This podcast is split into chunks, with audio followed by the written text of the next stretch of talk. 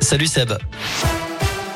Salut Cyril, salut à tous. Et à la une de l'actu, Emmanuel Macron va prendre la parole à 20h. Ce soir, une allocution solennelle consacrée à la guerre en Ukraine, selon l'Elysée.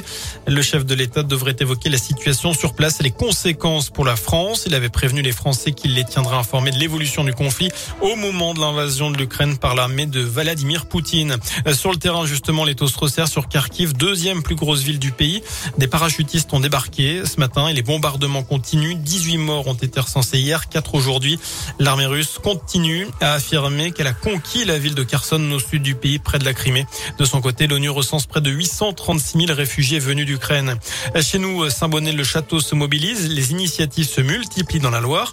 Après l'appel aux dons de médicaments de Roche-la-Molière, Saint-Bonnet-le-Château vient de se lancer dans une action.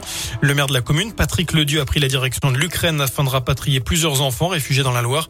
Son retour est prévu en fin de semaine. Et en attendant, à l'initiative du comité des anciens et du CCS, Saint-Bonnet-le-Château s'active donc. Marie Savy est la première adjointe à la mairie. Elle chapeaute le tout. On propose de venir en aide aux réfugiés ukrainiens. Pour cela, deux actions se mettent en place. Alors, il y a une collecte vestimentaire, alimentaire, etc.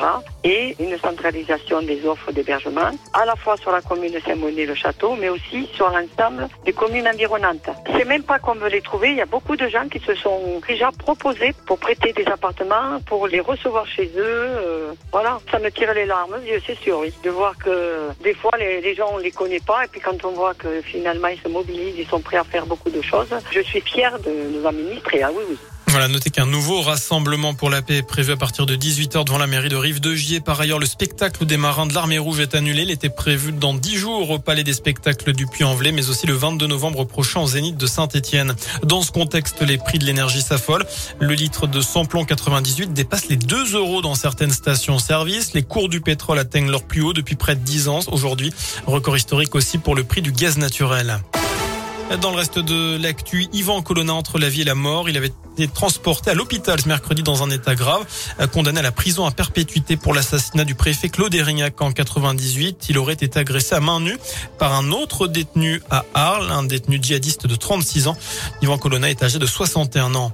En bref, euh, c'est le dernier jour pour s'inscrire en ligne sur les listes électorales pour la prochaine présidentielle. Sinon, vous avez jusqu'à vendredi pour que votre mairie reçoive votre formulaire papier. Alors, est-ce que vous, vous êtes inscrit? C'est la question du jour sur radioscoop.com. Vous avez jusqu'à 19h répondre sur notre site internet.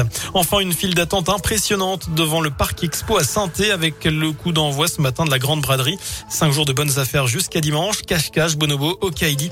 De nombreuses marques de prêt-à-porter sont dispo à partir de 2 euros. Ça se passe jusqu'à samedi de 10h à 19h. Ce sera jusqu'à 18h dimanche. Merci.